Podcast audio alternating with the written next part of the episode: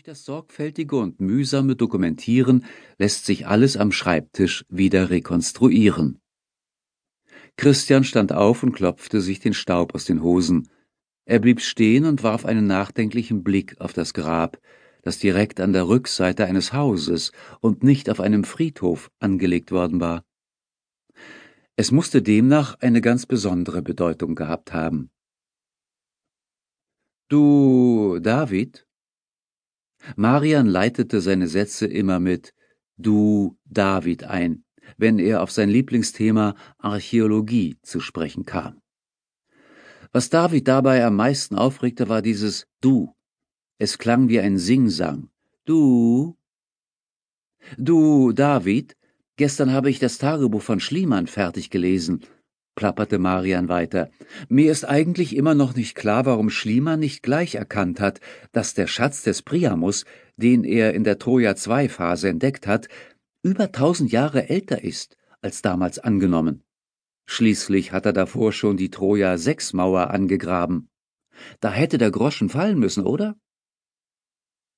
Weiß ich doch nicht. David verdrehte genervt die Augen und beschleunigte seine Schritte. Marian ließ nicht locker.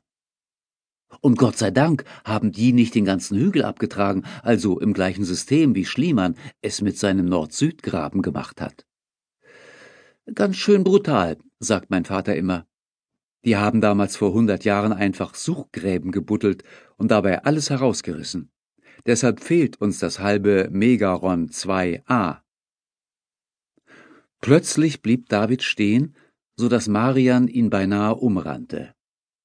Jetzt hab ich aber genug. Kannst du auch einmal von etwas anderem reden als nur von Archäologie? Seit Tagen höre ich nichts anderes mehr. Solange ich hier auf dich aufpassen muss, will ich mit Archäologie nicht das geringste zu tun haben. Ist das jetzt klar? Schweigend setzten die Jungen ihren Marsch fort. David fragte sich wieder einmal, was mache ich bloß hier? Er war schon seit vier Wochen in der Türkei.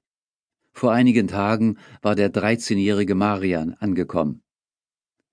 Du kannst dich ja etwas um den Jungen kümmern, dann ist es dir nicht mehr so langweilig, hatte man David gesagt. Er blickte zum Himmel und stöhnte in sich hinein. Beim Anblick der schier endlos erscheinenden Straße empfand er große Sehnsucht nach seinen Freunden zu Hause. Mit ihnen würde er jetzt borden, herumziehen oder sonst wie an den täglichen Dingen des Lebens teilhaben, weg von Büchern und Wissenschaftlern und den ach so wichtigen Einladungen seiner Eltern, auf denen er sich furchtbar langweilte. Genau wie hier, im Ausgrabungscamp von Troja.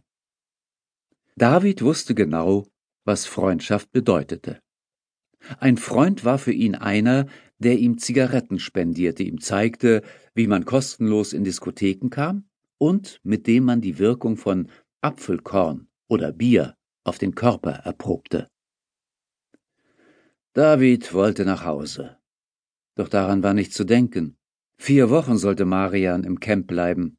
Diese neunmal kluge Miniaturausgabe von Indiana Jones mit seinem ständigen Archäologengeschwätz. Vier Wochen. Ein Sechzehnjähriger und ein Dreizehnjähriger auf engstem Raum. Unvorstellbar. Normalerweise war es nicht üblich, dass Familienmitglieder im Camp der Archäologen wohnten, deshalb waren die zwei Jungen von ihren Vätern nur unter der Bedingung zur Grabung mitgenommen worden, dass sie mitarbeiteten. So fand man David und Marian im Bauhof beim Lattensortieren, im Fotolabor beim Bildernummerieren oder allerlei Botengänge erledigen. Davids Vater war einer der Archäozoologen, deshalb lagen auch ständig Tierknochen auf seinem Tisch. David interessierte sich nicht die Bohne für die Arbeit seines Vaters. Das war bei Marian anders. Sein Vater war klassischer Archäologe. Marian hatte bereits als kleiner Steppke großes Interesse an den Forschungen seines Vaters gezeigt, was zur Folge hatte, dass er schon mit acht Jahren die wichtigsten römischen Kaiser mit ihren Regierungszeiten auswendig aufsagen konnte.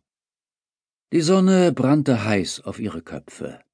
Seit David hier war, hatte es nicht ein einziges Mal geregnet. Doch daran hatte er sich schon gewöhnt.